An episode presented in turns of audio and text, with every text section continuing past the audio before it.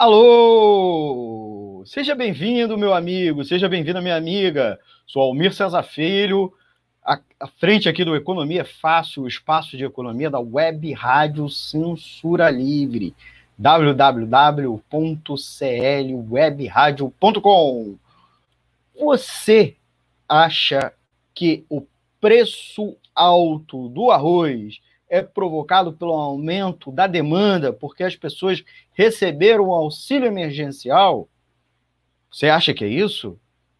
Você acha que não tem nada a ver com questões externas, com questões da agricultura? Então, vamos conversar isso aqui, agora nesse vídeo. Vamos ver os, em seis pontos os principais motivos da alta do preço da comida. Aqui no Economia Fácil. Solta a vinhetinha! Economia é fácil. A informação traduzida para a sua linguagem. Com Almir Cesar Filho. Estamos de volta. Vamos lá, vamos explicar a vocês em seis pontos, em seis pontos, os principais motivos para a alta do preço dos alimentos, especialmente o arroz. O arroz virou símbolo da alta dos alimentos recentemente, agora no mês de agosto de 2020. Já estamos chegando aí quase no final do mês de setembro de 2020, quando a gente grava esse vídeo, mas a situação não parece melhorar, muito pelo contrário. O arroz é símbolo disso, mas não é o único vilão, né? É, nós temos aí o registro de fortes altas, fortes altas, no feijão e no óleo de cozinha. Por exemplo, que, todo, que também subiram, vários outros itens, não só os derivados desses, né? E aí a gente precisa discutir com calma, inclusive a justificativa dada pelo presidente da República Jair Bolsonaro, né? Que e também do ministro da Economia Paulo Guedes, na qual a alta dos preços teria algum tipo de ligação com a existência da renda emergencial eh, que começou a ser paga no mês de maio no Brasil, né, que teria feito a população, especialmente a mais pobre, consumir mais alimentos, ter renda para poder consumir esses alimentos. Então, a alta teria sido provocada por uma alta da demanda. Como eu disse, essa é a explicação do presidente Jair Bolsonaro e do ministro da Economia, Paulo Guedes. A explicação, em, em alguma medida, vem sendo dada com base a, a, a um uso, mas um uso incorreto, né, do conceito da economia, da ciência econômica, da chamada lei da oferta e da procura, né?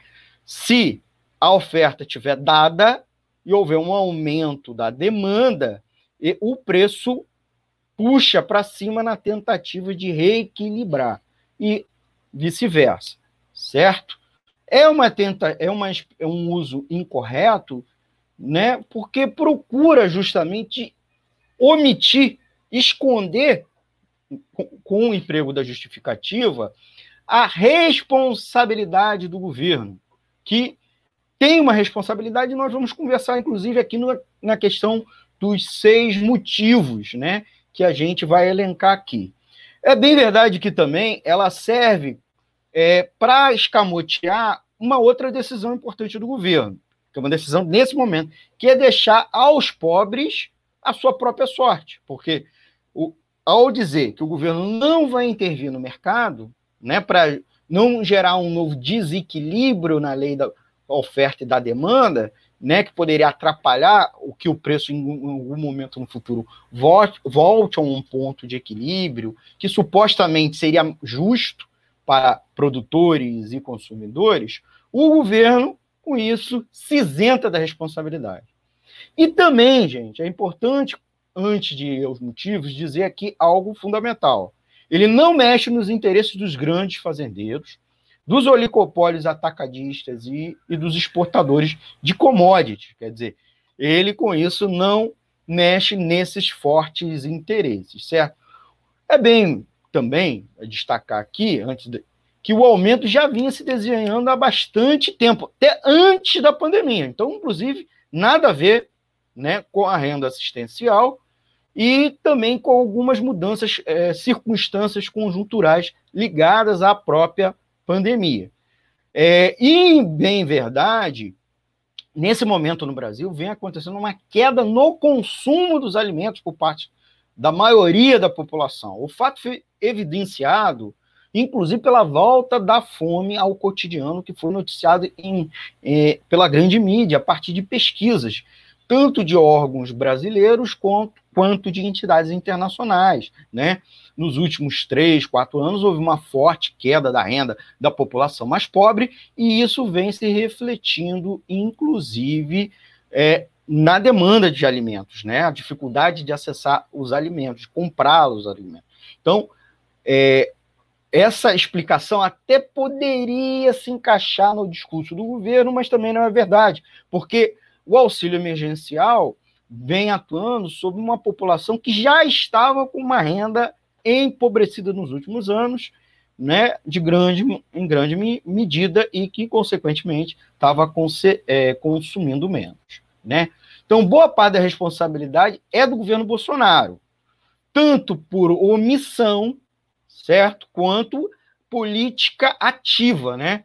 É bem verdade também dizer aqui que é fruto das políticas neoliberais, que estão radicalizadas a partir de 2015, né? Então, de 2015 para cá, nos últimos três, quatro, cinco anos, é, mas é, mesmo antes elas já eram praticadas aqui no Brasil, né?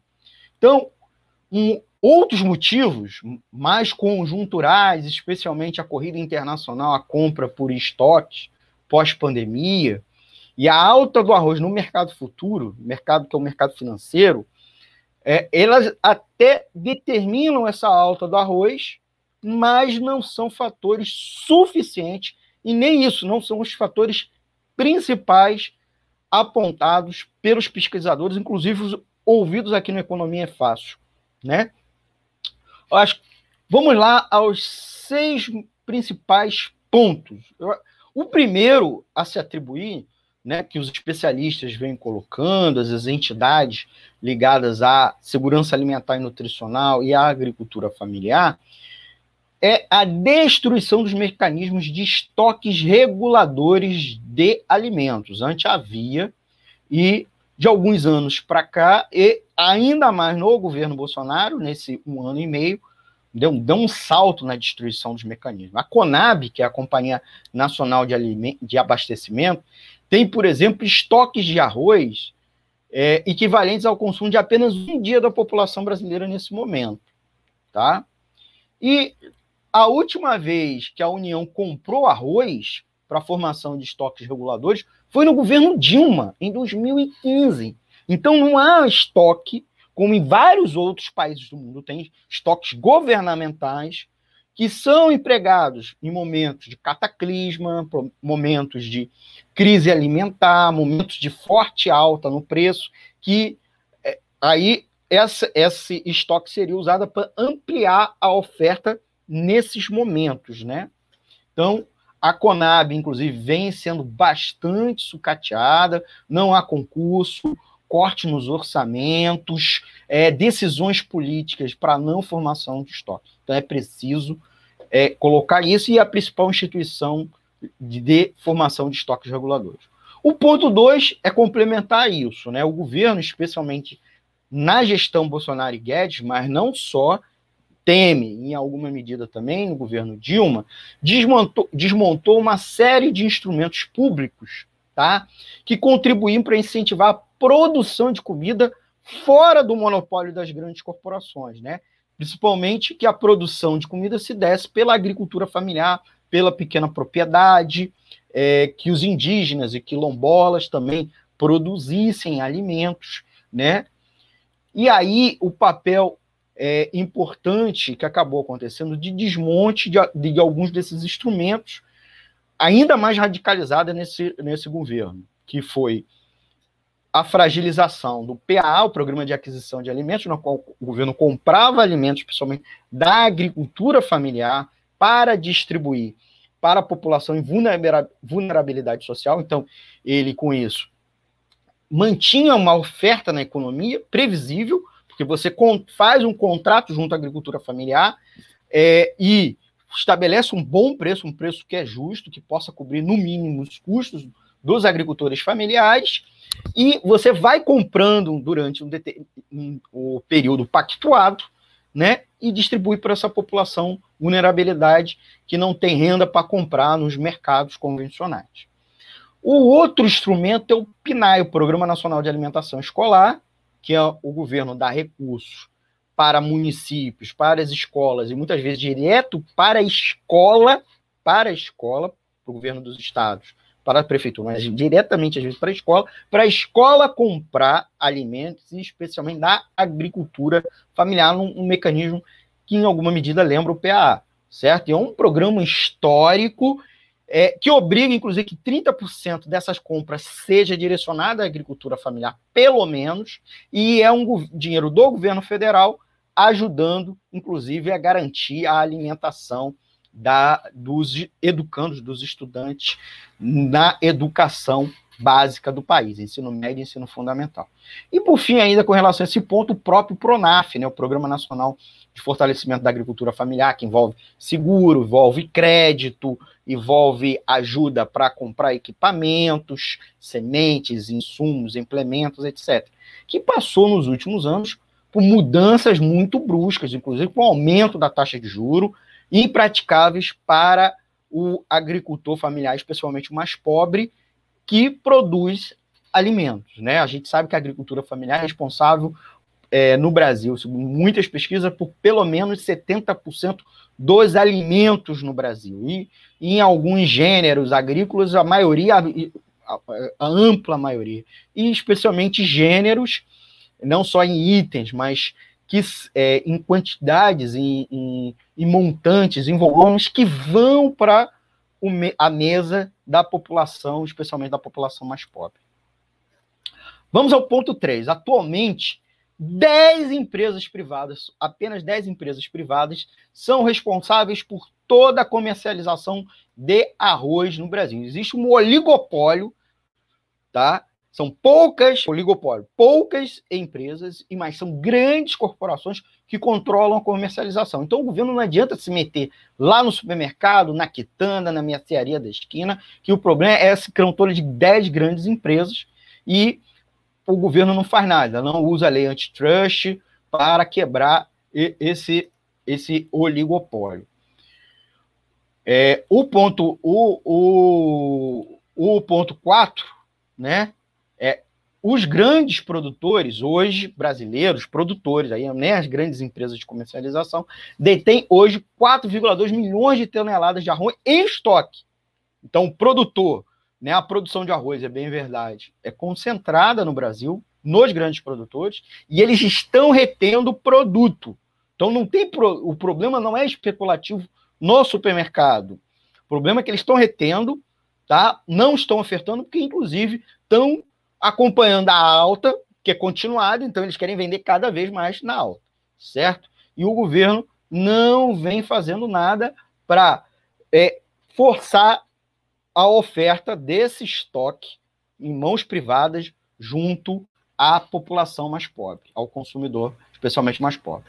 O ponto 5 é exatamente o modelo e é complementar o ponto 4. O agronegócio dedica boa parte das terras de plantio sob seu controle, 60% dele, para a produção de commodity, ou seja, cereais como a soja, que é destinada ao gado, e outros que não são destinados à pessoa, né? Inclusive são para matérias-primas, para a indústria. Então, é preciso, inclusive, antes da gente até avançar, que destacar que esse processo já ocorreu há um bom tempo, inclusive nos governos do PT, e antes dele nada foi feito para ser revertido. O ponto 6 e último é que nos últimos 20 anos houve queda de 40% na área destinada a plantio de arroz. E isso foi mensurado pelos censos agropecuários de 95, censo agropecuário de 2006 e agora o último, censo agropecuário de 2017.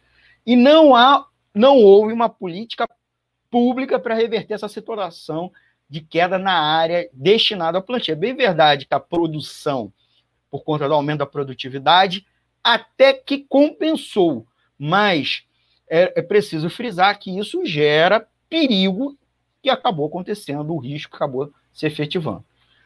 Gente, é, também é preciso ser visto outros fatores, tá? Que eu não listei aqui, mas que são fatores que extrapolam, né, essa situação de regulação do mercado agrícola. Questão da alta do dólar, que mexe na paridade de preço, inclusive ampliando a atratividade à exportação. Então, o produtor se sente interessado é, em vender para fora ao invés daqui do mercado interno. Isso explica, por exemplo, que nós tivemos quase recordes de exportação de arroz em junho, julho, né, e comecinho de agosto, né, e o resultado foi o desabastecimento do mercado interno, certo? É, a alta também do dólar impacta nos derivados de petróleo é, e também em outros insumos agrícolas que são importados e, portanto, são, é, são comprados a, a dólar, né?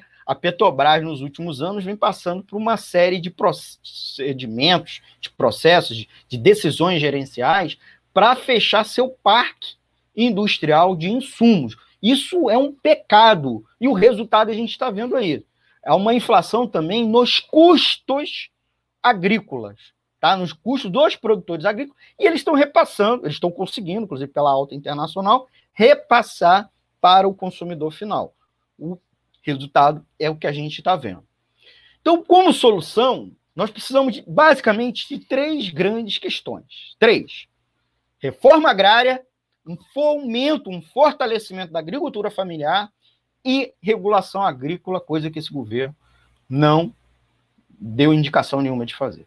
Os dados que eu falei aqui são dados da Conab, do IBGE, do Ministério da Agricultura, Pecuária e Abastecimento e da Confederação Nacional da Agricultura. Tá bom, gente? É isso. Dúvidas, críticas sugestões, deixam um comentário aqui no vídeo, tá? ou manda um e-mail para gente. Dê seu like, dê seu like, compartilhe e indique a um amigo, tá? Inscreva-se no canal e clique no sininho para receber as notificações dos nossos vídeos, gente. E acompanhe a programação completa da Web Rádio Censura Livre no nosso site www.clwebradio.com e nos aplicativos de rádio online e as lives no Facebook e no YouTube. Siga-nos nas redes sociais, Instagram, Twitter e Facebook. Apoie Financeira Web Rádio Censura Livre. Está aqui nosso, nossa vaquinha virtual no Apoia-se. Está aqui a nossa conta corrente. Um forte abraço e muito obrigado por nos acompanhar.